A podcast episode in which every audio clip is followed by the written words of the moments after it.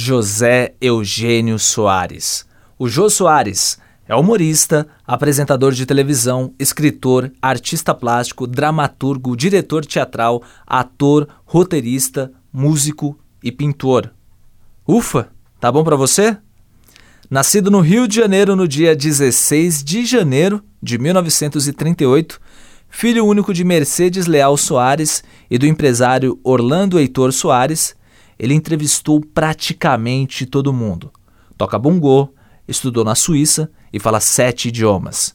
Ele que terminava seus programas de entrevistas com essa frase. E um beijo do gordo. Episódio 3, temporada 1. Olá, jovem! Tudo bem? Tá começando o Almanac do Humor. Muito prazer, eu sou o Tom Castro. Seja bem-vindo, seja bem-vinda. E a partir de agora eu vou contar a história de um dos grandes comediantes, um dos mais importantes nomes do humor nacional. Esse podcast é para você conhecer o caminho de cada humorista que se destacou ao longo do tempo nos palcos, no rádio, na televisão, no cinema ou em qualquer outro meio de apresentar a sua arte. Para você que está chegando agora, esse é o terceiro episódio, tem mais dois disponíveis, o do Chico Anísio e também o do Ronald Golias. Então, depois você dá um confere, é, baixa e escuta no ônibus, no trabalho ou numa casinha de sapê. Todo o conteúdo do Almanac do Moro foi pesquisado em livros, entrevistas e programas de televisão e de rádio para que você possa conhecer ou lembrar um pouco da carreira dessas feras da comédia. No episódio de hoje, vou falar desse torcedor do Fluminense que fez vários trabalhos de muito sucesso e ainda está nativo, hein? Para começar essa história, eu começo da infância do Jô. Os pais dele eram bem liberais para a época em que educaram aquele jovem rapaz, já que estamos falando das décadas de 40 e 50. Havia uma relação de honestidade, clareza, sem moralismo, diferente dos padrões da época. Para você ter uma ideia dessa educação que o Jô Soares teve, uma vez ele pegou a mãe dele falando uma palavra feia, entre aspas, que é a expressão que ele usou no livro dele, o livro de Jô, uma autobiografia desautorizada. Provavelmente ela falou um palavrão no qual o pequeno Jô foi surpreendido com a resposta seguinte da mãe dele, que disse: Não existe palavra feia. O feio está na cabeça de quem pensa que é feio. Esse pensamento dela foi muito importante no futuro do Jô como humorista e também como comunicador, já que para ele, sem a liberdade plena, não existe humor. A primeira piada que o Jô ouviu foi contada pela própria mãe dele e no programa Conversa com Bial da Globo, ele reproduziu essa anedota. O português encontra com um amigo, Manel, como estás? Casei. Casaste? Casei com a Maria. Mas como é que foi? Como é que foi? Como é que se encontraram? Como é que aconteceu? Não. Eu vinha pela rua, de repente ela vinha no sentido contrário e esbarrou em mim. E eu disse: Vê por onde ando, ó, filha da puta. E ela me disse: Filha da puta é a puta que te pariu. E eu disse: Puta que pariu é o cu da sua mãe, vai-te foder. E ela me disse: Bate-me no cu. Conversa vai, conversa vem, casamos. Ainda na infância, no Rio de Janeiro, o Jô estudou no colégio interno e sofria nessa época porque os alunos tinham que tirar nota maior que 5 para ir visitar a família no fim de semana. E ele tinha medo de ficar sem ver a família. Por isso que ele se dedicava em ser um bom aluno para não ter que ficar por lá, né? Como era de uma família bem estruturada financeiramente, que foi uma forma bacana de eu dizer que eles eram ricos, o Jô, ainda menino, conheceu os Estados Unidos, o Canadá, a França, teve contato com a elite carioca, teve acesso aos grandes filmes da época, fatos que deram muita bagagem cultural a ele. Além disso, o Jô teve sua primeira experiência artística nessa fase da vida dele. Foi na adolescência que o Jô descobriu duas paixões de sua vida: o jazz e o bongô. Ele aprendeu a tocar o instrumento depois de ir em shows de jazz na Europa. Ficou fascinado, desenvolveu essa habilidade e tinha a cara de pau de ir nos shows pedir para dar uma palhinha. E foi por causa do bongô que ele subiu num palco pela primeira vez. Na adolescência, o Joe foi estudar na Suíça, até os 18 anos, quando ele volta para o Brasil. Nessa época de sua juventude, além da bagagem cultural, ele aprendeu outros idiomas, como inglês, francês, espanhol, italiano, alemão e, acredite, até latim. Evidentemente que ele também fala português, ou seja, segundo consta, Jô sabe se comunicar em sete idiomas. No quadro O que vi da vida do programa Fantástico, ele disse o seguinte: Eu fui estudar na Suíça quando eu tinha 12 anos e voltei com 17. Voltei porque os negócios do meu pai foram por água abaixo. A gente morava no Copacabana Palace, no anexo. Depois de morar lá, eu me mudei para um quarto alugado na Prado Júnior. Mas graças a Deus, meu pai e minha mãe tinham um espírito muito, muito jovial e muito quase que pré-hippie, porque eu me lembro de papai chegando em casa dizendo para minha mãe: Olha, para amanhã já temos comida, depois da manhã eu vou sair para batalhar. O sonho do Zezinho, assim ele era chamado pela família, era ser diplomata. Ainda mais depois da vivência fora do país, e esse sonho não foi realizado por duas razões. A primeira é porque, quando ele estava com 18 anos, quase indo estudar na Inglaterra, ele recebeu um telefonema do pai, o seu Orlando, falando que os negócios da família iam mal, que não ia ter mais grana para manter a vida do João na Europa e que ele tinha que voltar para o Brasil. A outra razão era por conta do talento artístico do Jô. Como a família do Jô era conhecida no círculo social carioca, inclusive eles moraram durante um bom tempo no anexo do Copacabana Palace, no hotel tinha uma piscina semiolímpica e em 1957 ele começou a fazer umas graças na piscina. O público, que era meio que a elite carioca da época, é, se divertia e ria do que ele fazia e o nome dele começou a ser lembrado entre os artistas e celebridades daquela época. Foi aí que ele se ligou que era possível um gordinho ser querido. O Jô até começou a estudar para ser diplomata, mas logo perceberam que ele era divertido, engraçado e com raciocínio e piadas rápidas. Foram as apresentações na piscina do Copacabana Palace que fizeram o Jô ele se apresentar em eventos beneficentes e shows amadores ele não ganhava nenhum centavo, mas ganhava experiência. Ele podia testar seus números, improvisos e o domínio da plateia, que é algo muito importante na carreira artística. Ele até tentou ter a vida de um trabalhador brasileiro. Primeiro foi office boy no escritório de exportação de café, mas boa parte do tempo ele ficava no horário de trabalho mesmo contando histórias da sua experiência na Europa e ainda fazia umas imitações. Claro que ele ficou muito pouco tempo nesse emprego, né? O Jô adorava ir ao teatro e gostava de ficar na coxia, ali do lado do palco, vendo a movimentação dos atores, da equipe enquanto rolava o espetáculo, e aí ele foi criando o gosto.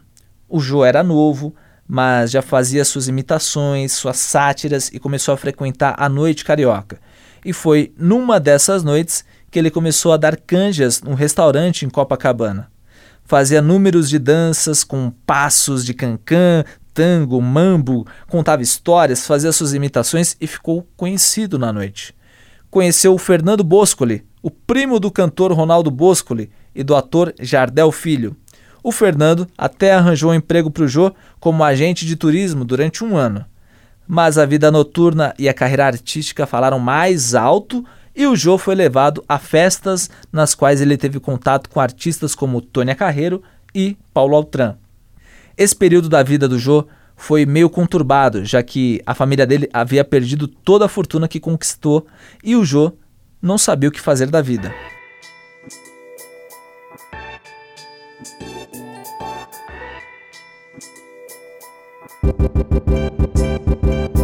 Bom, a carreira do Jô como artista, como eu disse antes, começou imediatamente quando ele volta do Brasil depois do período de estudos na Europa. A habilidade do Jô em tocar bongô rendeu apresentações nas noites do Rio de Janeiro, onde ele ficou conhecido como Joey Bongo. Em 56, o Jô, junto com outros músicos de jazz da cena carioca, chegaram a gravar um disco e esse foi o primeiro LP de jazz gravado e editado no Brasil.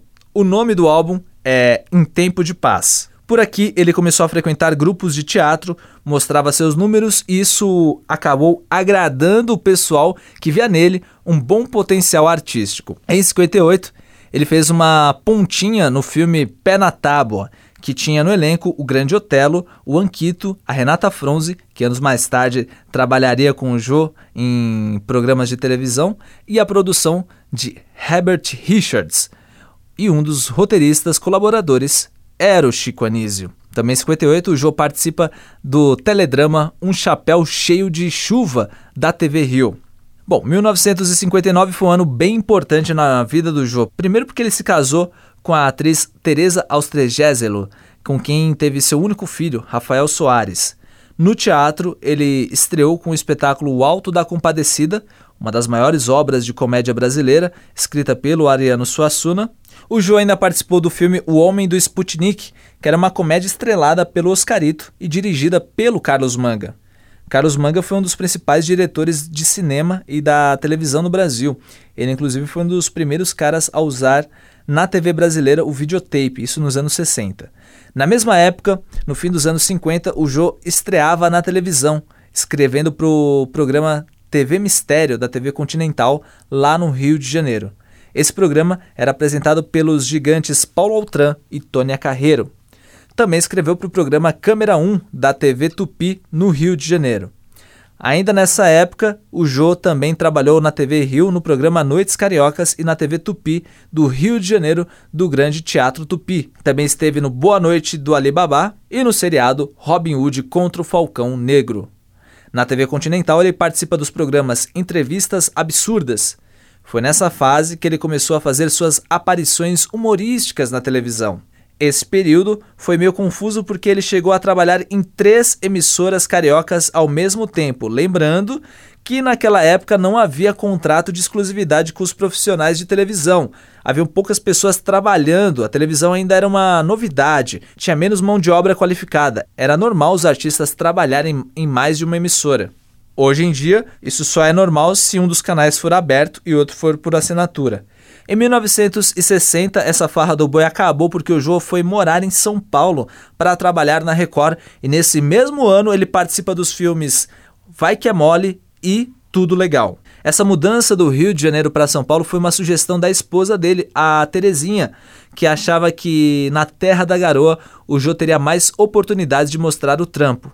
Uma outra mudança que ela sugeriu foi a alteração do nome artístico do Jô, que naquela época ainda era Joey.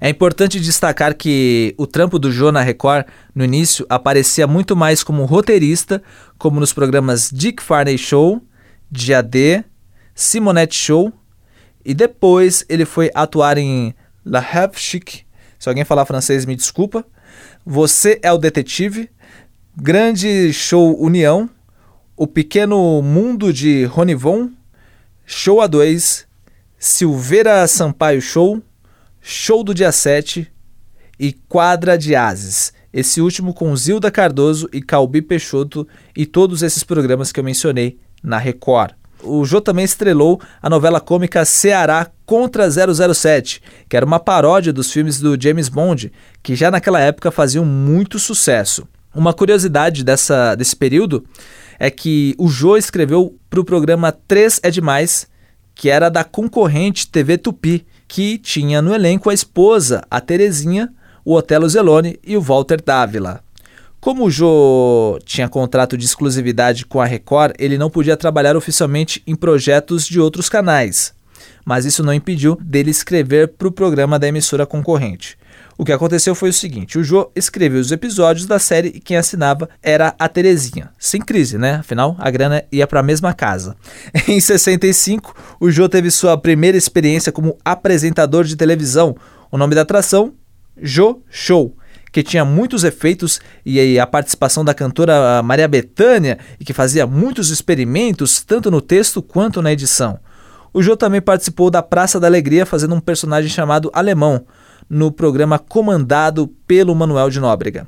Mas o boom na carreira do Jô aconteceu em 1967, quando ele, junto com Carlos Alberto de Nóbrega, criaram a Família Trapo, que foi a primeira sitcom brasileira dirigida pelo Manuel Carlos e o Newton Travesso. Nesse programa, o Jô acumulou duas funções: roteirista e ator. Como roteirista, ele dividia os trabalhos com o Carlos Alberto de Nóbrega, onde cada um escrevia um número X de cenas e eles se juntavam para afinar o texto e fazer as alterações. Acontecia até um fato curioso nessa parceria dos dois. O Carlos Alberto já escrevia para o Golias há um bom tempo e pediu para o Jô escrever as falas do personagem Carlos Bronco Dinossauro, que era interpretado pelo Golias. Sem problemas para o Jô, né, que atuou também na série fazendo o mordomo Gordon, que era meio estabanado e que dividia a cena com o próprio Golias, com a Renata Fronze, com Otelo Zeloni, com Ricardo Corte Real e com a Cidinha Campos. O programa fez um sucesso absurdo naquela época e foi o primeiro grande estouro na TV nacional. Vamos escutar um trecho do Jô na Família Trapo.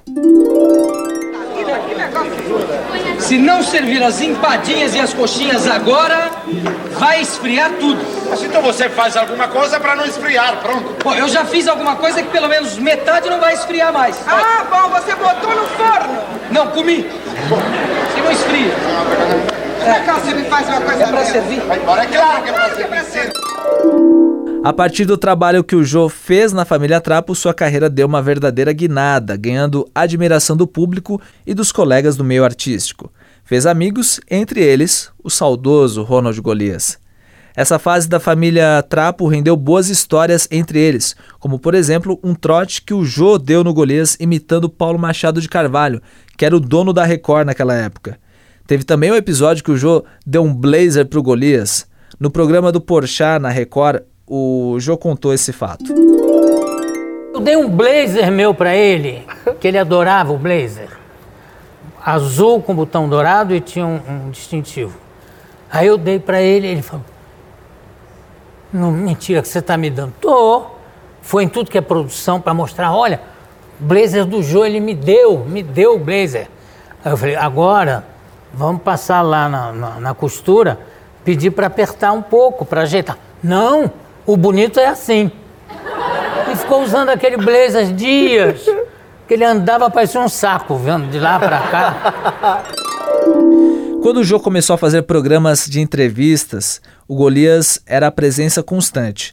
Mas tão constante que o Golias deve ter sido o único a sentar na cadeira de apresentador do Jô, como nesse trecho do programa Jô Soares 11:30 de 96. Bom, vamos trabalhar um pouco, vamos trabalhar.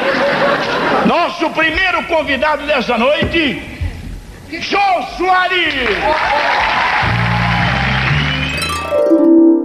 O Jô ficou na Record até 1970, quando recebeu um convite para ir para a Globo.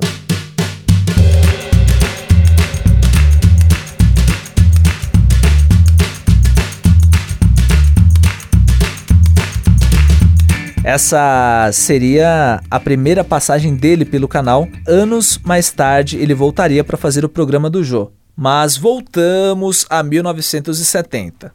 No canal do Plim Plim, o primeiro projeto que o Jô fez parte foi o programa Faça Humor, Não Faça Guerra, que já no título fazia uma brincadeira com o slogan hippie da época: Faça Amor, Não Faça Guerra.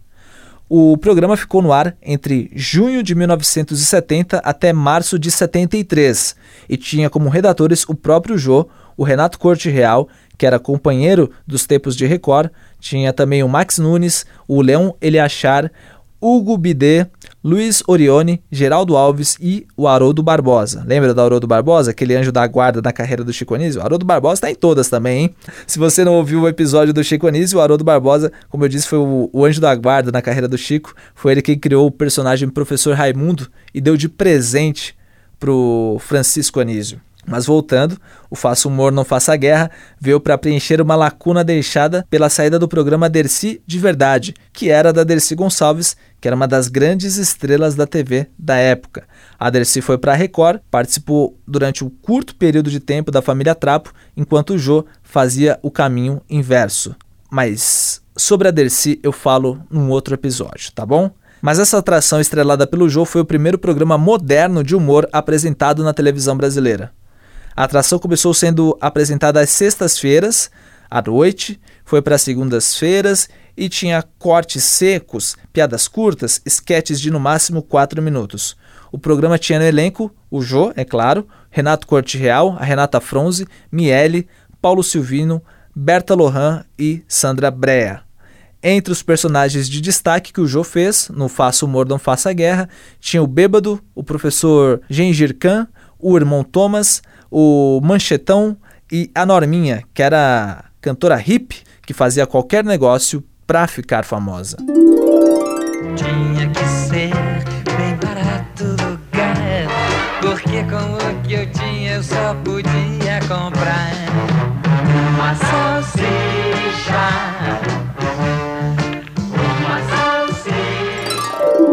Em 2006, a Som Livre, que é a gravadora que pertence ao grupo Globo, lançou vários CDs com trilhas da Globo e aí incluíram essa coletânea das músicas da personagem Norminha, que era interpretada pelo Jô.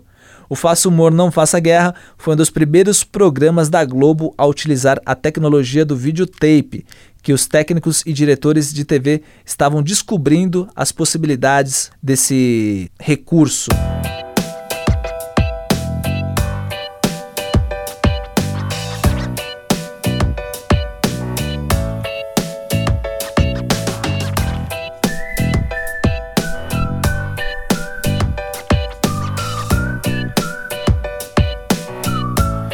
Em 1973, o Jô teve o primeiro programa dele como entrevistador, muito antes do Jô Soares 11:30, mais antes ainda do programa do Jô.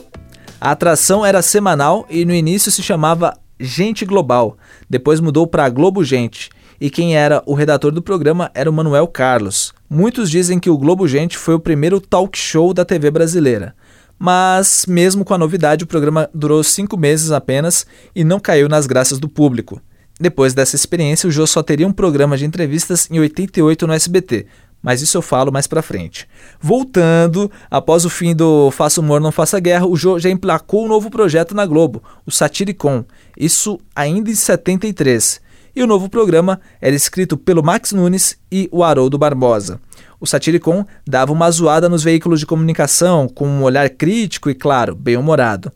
O programa zombava do comportamento humano e tinha quadros curtos de no máximo dois minutos.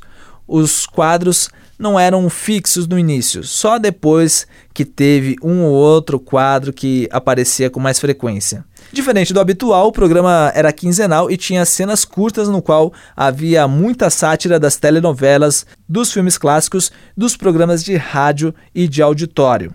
Claro que depois do Satiricon vieram outros programas com essa característica, como o TV Pirata, o Cacete Planeta Urgente, uh, o Tá No Ar, a TV na TV, entre tantos outros. Além do Jô, quem também fazia parte do elenco era o Agildo Ribeiro, Arlete Salles, Sinira Arruda, Paulo Silvino, Renata Fronze, Berta Lohan, Renato Corte Real, Miele, entre outros.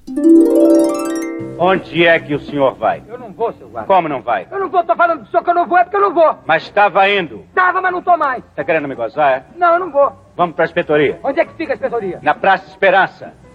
Boa, seu guarda. Entra aí. É pra lá que eu vou. Em 75, o programa ganhou o título de Satiricon 75, a sátira do comportamento humano, que brincava com o modo de vida das pessoas. Vamos ouvir um trecho de 75 com o Paulo Silvino narrando uma partida de futebol e os comentários de Jô Soares. Ataca o ponta de lança, atenção, sofreu falta, é falta na zona do agrião que é uma planta da família das crucíferas. O zagueiro ajeita o balão. Alô, Batista, interrompendo apenas para lhe informar que o balão foi inventado pelo padre brasileiro Bartolomeu de Guzmão, conhecido como Padre Voador, em inglês The Flying Priest.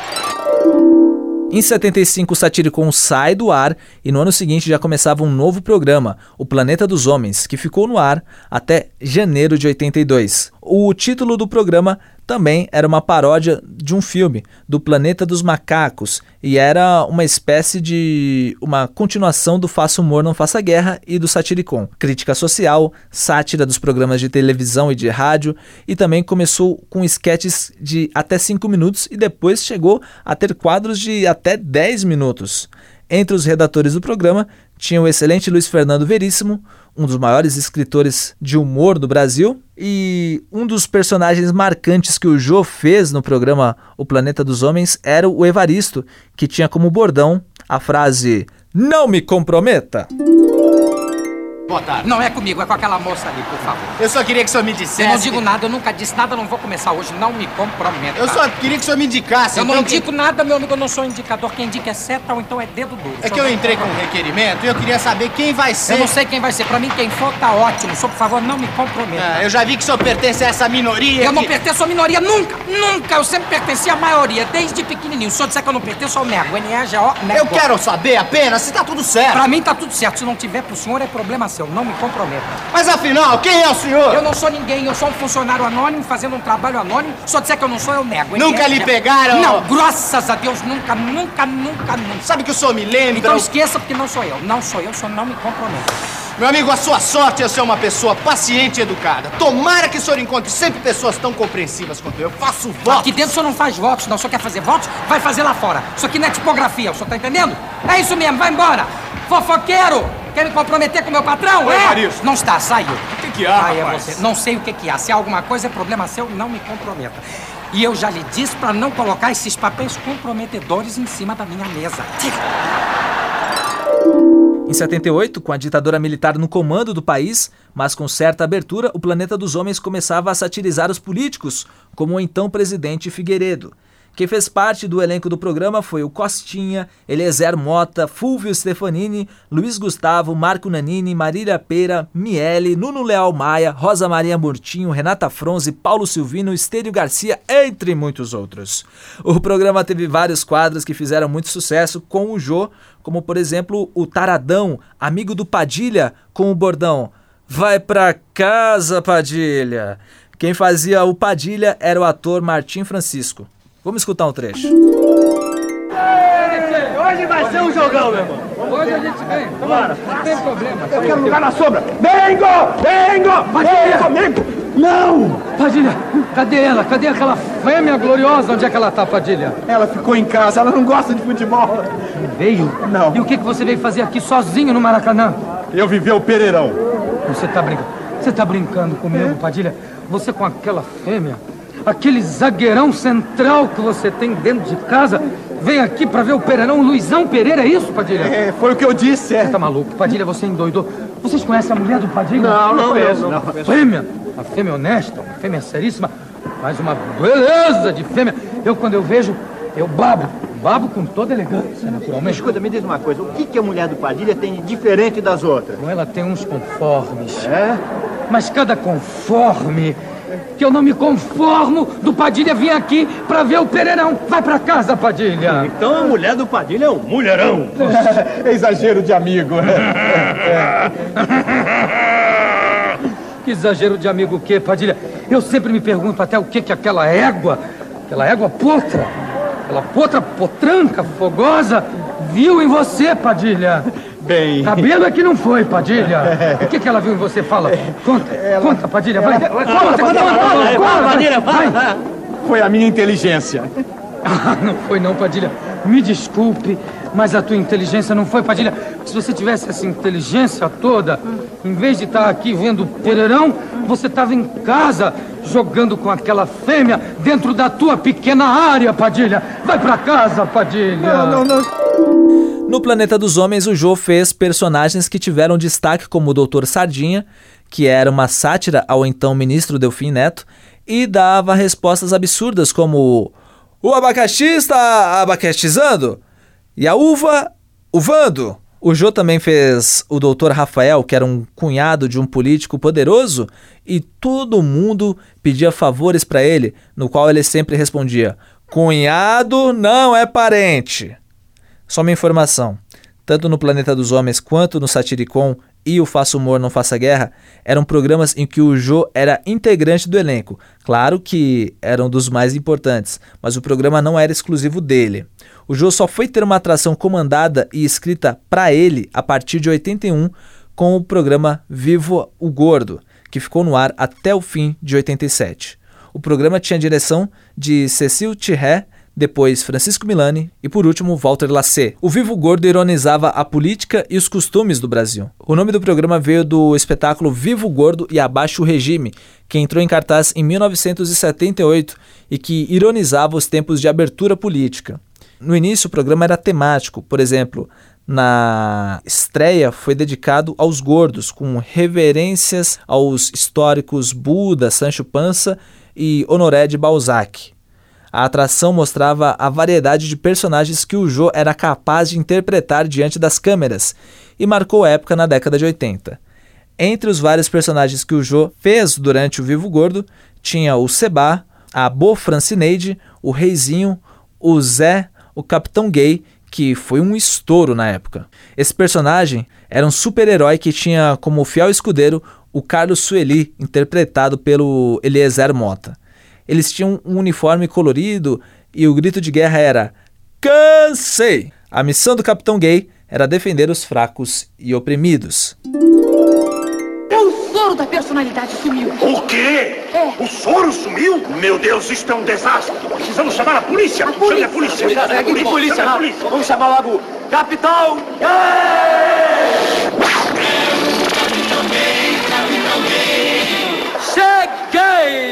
Gay de alegria, gay de assumido, gay de contra as tiranias, gay de super-herói, gay de super-homem. Super-homem nada, imagina que exagero. Esse é outro herói. Mas quem você não vai me apresentar, meu Claro, esse aqui é o meu subassistente, que também é super-herói, Carlos. E Carlos só não, né, gay? Carlos Sueli. Também, mas não precisa ficar nervoso. Ah. Quem foi que me chamou? Aquele que ingerir o soro vai assumir a personalidade que o seu subconsciente gostaria. Capitão Gui, quando começar a vender esse soro na farmácia, vão ficar filas assim tremendas de gente. Claro, Sula, porque é um soro de entregar engustido. O Vivo Gordo teve muitos bordões que caíram no gosto popular.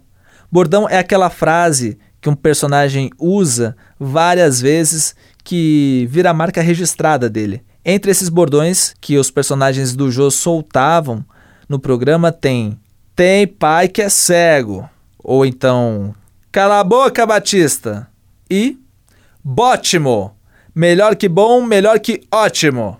Não posso esquecer do Zé da Galera, que ligava para o técnico da seleção da época, o Tele Santana, apenas para dar uma para dar um palpite na escalação do time com a frase: "Bota a ponta na seleção, Tele". Tele, acorda, Tele. Quem fala aqui é o Zé da Galera.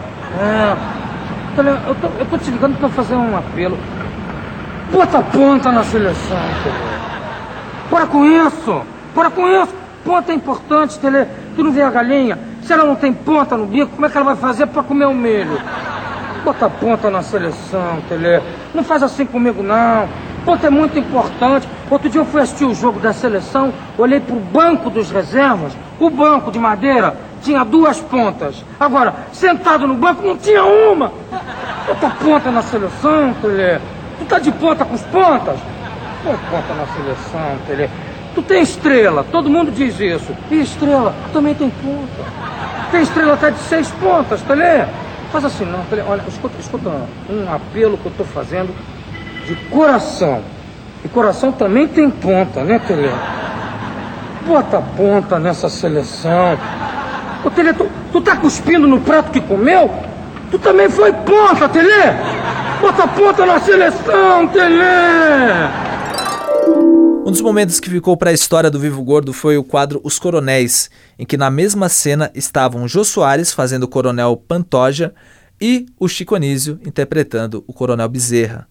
Os dois personagens eram vizinhos que secretamente se odiavam, mas que conversavam de forma educada na varanda. Esse quadro dos coronéis era apresentado de forma alternada, tanto no Vivo Gordo quanto no Chico Anísio Show em 82. Eu tô vendo que o coronel é um homem muito religioso, de vela na mão. Tá chegando de alguma procissão, coronel? Não tô não, coronel Pantoja. Não tô não. Essa vela aqui é para alumiar meu caminho da minha fazenda pra cá. Que a minha luz elétrica tá cada vez mais fraca. E o coronel tem luz elétrica, é? Eu tinha, mas tá sumindo. É, some muito. Luz elétrica é uma coisa que some demais.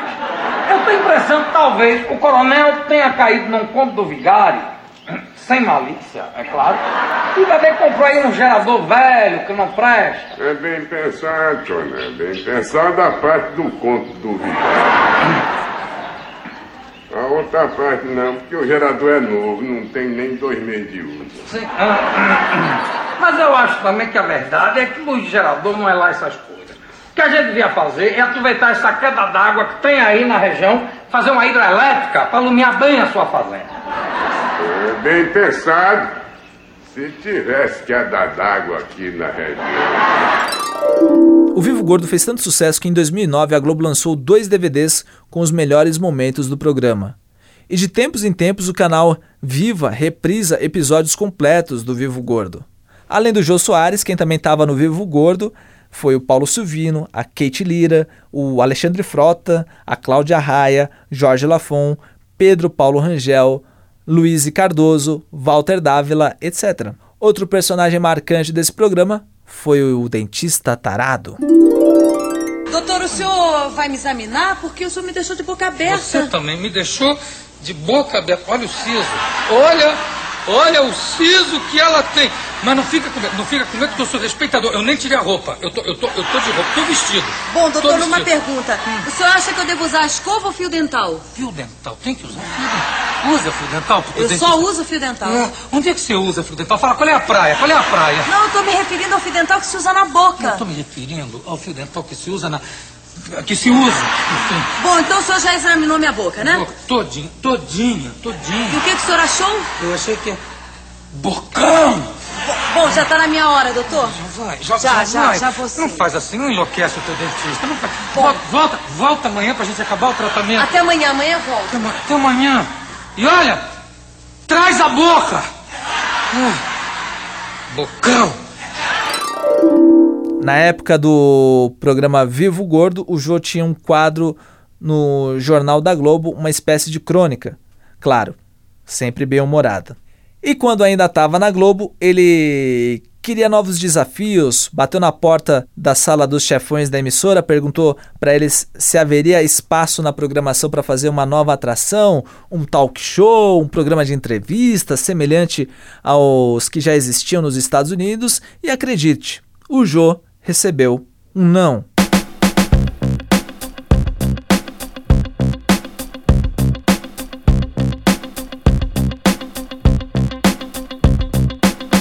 Coincidentemente, o Silvio Santos estava procurando um nome de impacto pro SBT. Nossa, Silvio Santos, hein? De novo o Silvio Santos aparecendo nesse podcast. Nossa, acho que eu vou fazer um episódio só sobre o Silvio Santos, hein? Bom, se fosse sobre comunicadores, o episódio número 1 um seria sobre o Silvio Santos facilmente. No meio do caos da renovação ou não de contrato com a Globo, o Homem do Baú chegou junto com uma proposta para o Jô mudar de canal. Em entrevista recente no programa do Porchat, o Jô declarou que tudo aconteceu graças à ajuda de Carlos Alberto de Nóbrega. Mas foi ele uma das pessoas que mais força fizeram para eu ir para o SBT.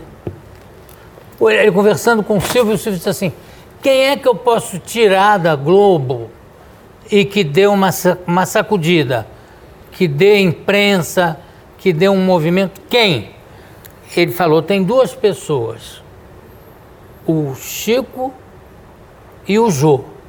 Só que o Chico tem que vir com umas 200 pessoas. Escolinha do professor Raimundo É, o Jô, não, o Jô, pega o Jô sozinho, ele vai vir com quatro pessoas.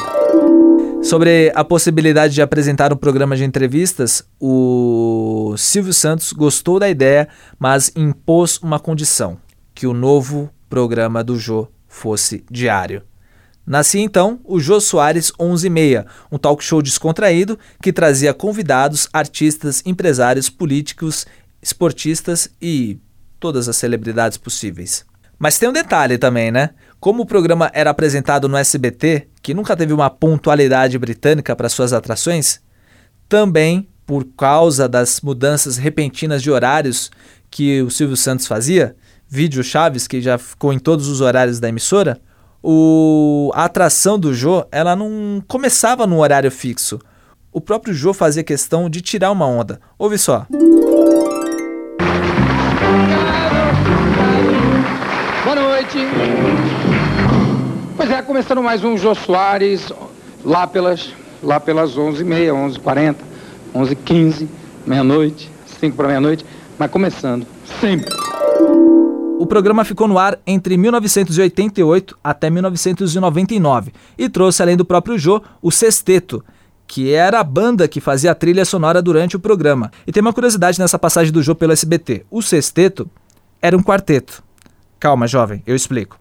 No Jô Soares 11 e meia, a banda começou sendo formada por quatro integrantes: o Miltinho, o Rubinho, o Edmundo Villani e o Bira. Depois virou o quinteto com a entrada do Derico, e nessa época chegaram até gravar um disco chamado Quinteto 11 e meia, lançado em 92, com um som instrumental, com blues, jazz e música brasileira. Depois, algumas mudanças rolaram na banda, uns saíram, outros vieram, e a banda virou um sexteto que acompanhou o Jô até a fase global dele. Mas voltando à época do SBT, no início o programa era apresentado de terça a sexta, nas noites da emissora. Isso porque, às segundas-feiras, o Jô tinha um programa humorístico que era apresentado por ele, o Veja o Gordo, uma espécie de continuação do Vivo Gordo. A versão do programa do SBT tinha inclusive os consagrados personagens dos tempos de Globo. O Vejo Gordo ficou no ar entre 88 até 1990 e era a produção mais cara do canal do Silvio Santos. Para você ter uma ideia, cada programa custava cerca de 50 mil dólares e naquela época era uma puta grana para fazer um programa de uma hora de duração. Vamos relembrar um pouco do Vejo Gordo com o Jô fazendo um locutor de rádio. FM, a rádio que é só música, aqui não tem blá blá blá, blá blá blá não é comigo, sem blá blá blá, tá ouvindo? Sem blá blá blá.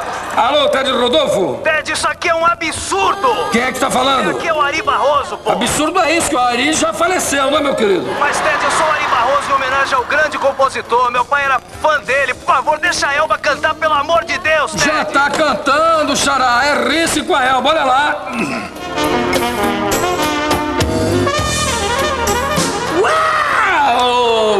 Risque com Elba Ramalho.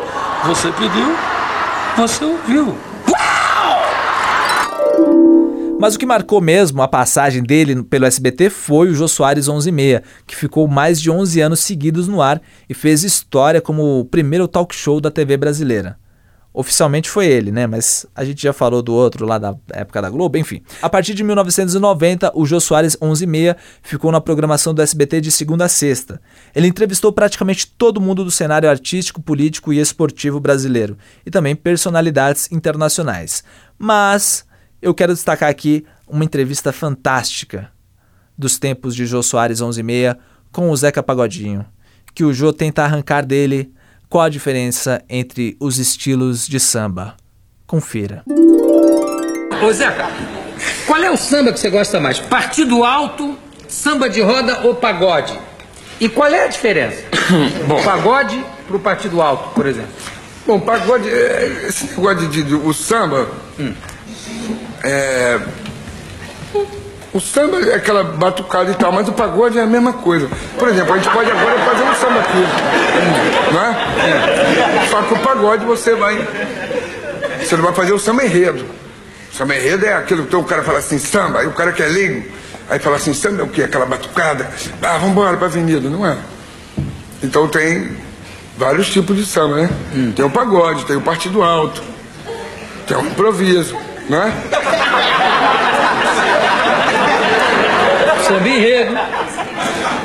Mas o samba enredo é. Samba enredo é fevereiro. É fevereiro. Mas E o qual é- pagode é o ano inteiro. E o pagode pro partido alto não tem muita diferença. Tem. Bom. Já vi que tem. Tem que saber, né? Tem que saber o. o- Tem que saber versar, tem que saber improvisar. E o partido alto? O partido alto também. Tudo tem que saber.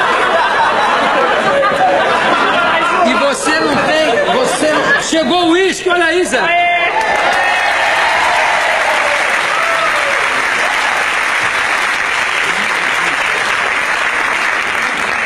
Tá bom?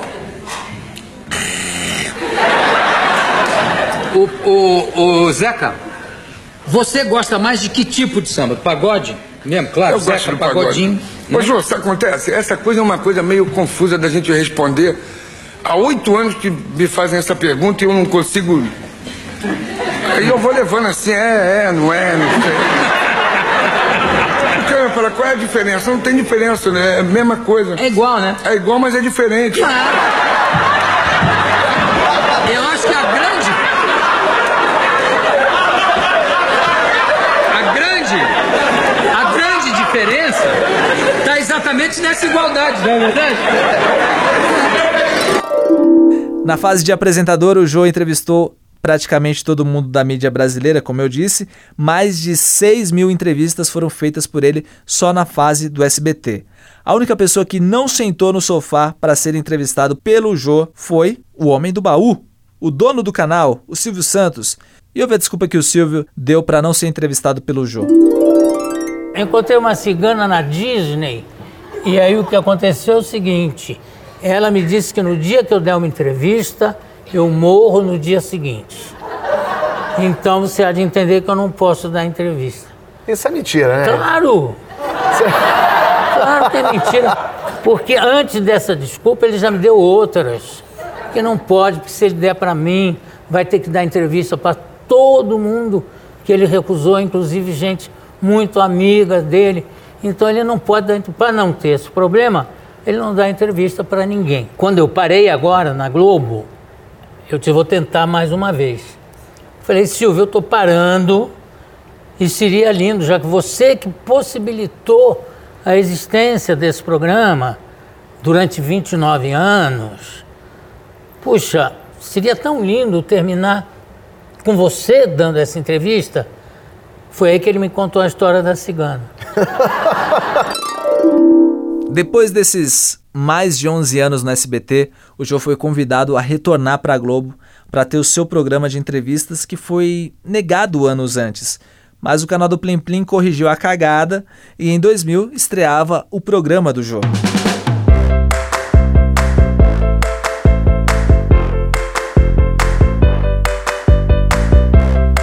A atração tinha o formato parecido com o que era apresentado no SBT e ficou no ar até o fim de 2016.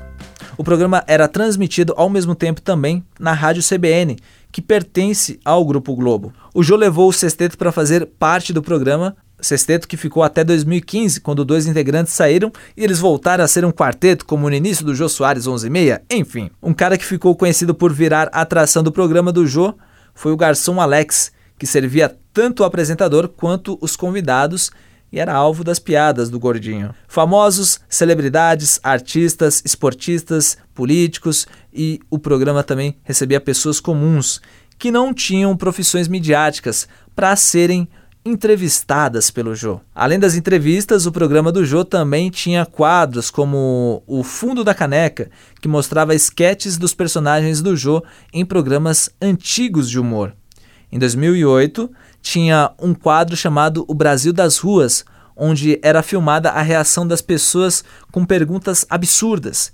Tinha também o Piscou Dançou, onde a plateia era desafiada a encontrar erros de continuidade em filmes. Outro quadro marcante no programa era As Meninas do Jô, que era uma mesa redonda só com mulheres e, claro, com o Jô para discutir questões políticas daquele momento. Além desses quadros, o Jô também fortaleceu a cena da comédia brasileira, trazendo humoristas do país inteiro para participar do Humor na Caneca, onde cada comediante dava uma canja de mais ou menos uns 5 minutos. E por lá passou uma galera. Vou falar só alguns, tá? Fábio Porchat, Leandro Hassum, Cláudio Torres Gonzaga, Diogo Portugal, Patrick Maia, Fábio Rabin, Dani Calabresa, Léo Lins, Murilo Couto, Márcio Américo, Márcio Ribeiro, Nando Viana, Marcelo Marrom, Murilo Gan, Carol Zócoli, Paulo Gustavo, Mel Maher, Geraldo Magela, Maurício Meirelles, isso só para citar alguns, tá bom? Esse espaço que o Jô abriu no programa dele foi muito importante para divulgar os espetáculos de comédia, como a Terça Insana, e os shows de stand-up comedy que estavam começando a bombar, principalmente em São Paulo com os grupos Clube da Comédia e Comédia ao Vivo, e no Rio de Janeiro com o Comédia em Pé. Ou seja, o Jô colaborou para o surgimento de novos comediantes até então desconhecidos do grande público. Ajudou e muito a cena da comédia como um todo, fosse um espetáculo de teatro, de personagens ou de stand-up. Juntando o Jô Soares 11 e meia e o programa do Jô, quase 15 mil entrevistas foram feitas por ele ao longo de quase 30 anos apresentando talk shows. Entre os que tiveram a oportunidade de conversar com ele, o Ziraldo foi um dos que mais participou do programa de entrevistas do Jô, e foi justamente ele o escolhido para ser o último entrevistado no dia 16 de dezembro de 2016. Perguntado se sente falta de estar na televisão, o Jô disse: Uh-uh. Não. Se eu sentisse falta, eu teria como continuar. O que eu acho é que eu cumpri uma, uma, uma meta. Foram 29, eu entrevistei, foram 15 mil Meu. entrevistas.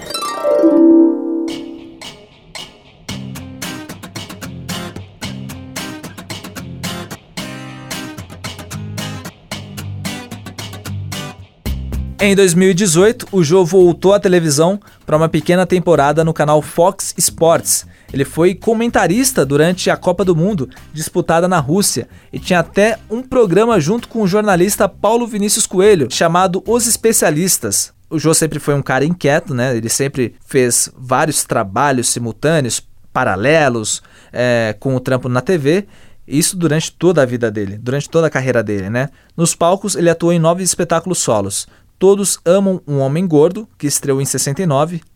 Ame um gordo antes que acabe, de 72. Viva o gordo e abaixe o regime, de 78. Um gordoidão no país da inflação, de 83. O gordo ao vivo, de 88. Um gordo em concerto, de 93. Um gordo e mais seis, esse espetáculo junto com o sexteto do Jô Soares 11 e meia, em 99. Na mira do gordo, de 2003 e que depois fez apresentações em Portugal e remix em pessoa em 2007, que fez alguns shows em solo lusitano em 2010. No teatro, Jô chegou a trabalhar com o casal Cacilda Becker e Valmor Chagas. Com eles, atuou no espetáculo Oscar e com Valmor na peça Rinocerontes, isso no início dos anos 60, que foi o período que o Jô começou a dirigir espetáculos como Soraya, Posto 2, em 1960, Os Sete Gatinhos, em 61. Depois, ele trabalhou dirigindo O Casamento do Senhor Mississippi, em 65, O Estranho Casal, em 67, Romeu e Julieta, em 69, Brasil da Censura à Abertura, em 80, Frankenstein e Ricardo III, ambas em 2006, e As Favas com os Escrúpulos de 2007. Bom, esse último espetáculo, As Favas com os Escrúpulos de 2007, eu tive a oportunidade de assistir logo quando estreou e era uma ótima comédia escrita pelo Juca de Oliveira, que tinha no elenco o próprio Juca, Bibi Ferreira, Adriane Galisteu, Daniel Warren é, e a Neuza Maria Faro, e ficou em cartaz um bom tempo no Teatro Raul Cortez de São Paulo. Depois fez turnê, enfim. E era um espetáculo sobre traição, corrupção, uma das melhores peças que eu já tive a oportunidade de ver, muito bem escrita pelo Juca e dirigida pelo Jô. Fora dos palcos, o Jô foi colaborador em jornais e revistas a partir de 63, quando começou a escrever no jornal Última Hora, que era publicado em São Paulo. O Jô também escreveu para o jornal O Globo, para a Folha de São Paulo, para a revista Manchete e também para Veja. Como escritor de livros, a carreira do Jô começou em 85 com o Astronauta Sem Regime. Depois vieram Humor nos Tempos de Collor, que foi uma obra em conjunto com Luiz Fernando Veríssimo e o Milor Fernandes, de 92. Na sequência, A Copa que Ninguém Viu e Aqui Não Iremos Lembrar, lançada em 94, escrita por ele, Armando Nogueira e Roberto Mulaert. O Xangô de Baker Street, de 95, que inclusive virou filme em 2001. O Jô ainda escreveu O Homem que Matou Getúlio Vargas, de 98. Assassinatos na Academia Brasileira de Letras, de 2005, As Esganadas, de 2011 e O Livro de Jô, uma biografia desautorizada, lançada em dois volumes, em 2017 e 2018. Se você acha que a profissão de comediante é fácil, dá uma parada para ler os dois volumes da biografia do Jô e veja quantas histórias ele tem. Essa biografia foi uma das fontes de pesquisa desse episódio que você está escutando agora. Sobre o livro do Jô, no primeiro volume do livro tem quase 450 páginas, só dos 30 primeiros anos de vida dele. No segundo, 500 e tralalá. No cinema, ele atuou em alguns filmes, como Hitler do Terceiro Mundo, de 68, A Mulher de Todos, de 69, e dirigiu O Pai do Povo, de 76. além dos filmes que eu já citei antes.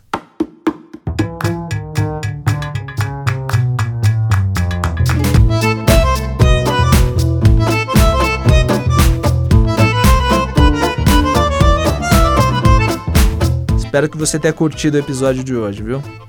Porque deu um trabalho para escrever. Rapaz, nossa, velho. Espero que você curta e compartilhe com as pessoas, né? Então, peço a gentileza, se você puder, seguir o nosso Instagram, Almanac do Humor. Se quiser seguir o meu Instagram também, o Tom Castro, fica à vontade, anota aí.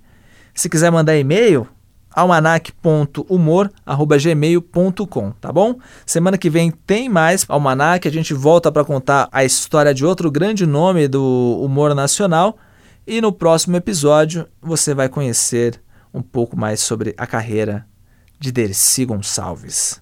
Então, até lá e tchau.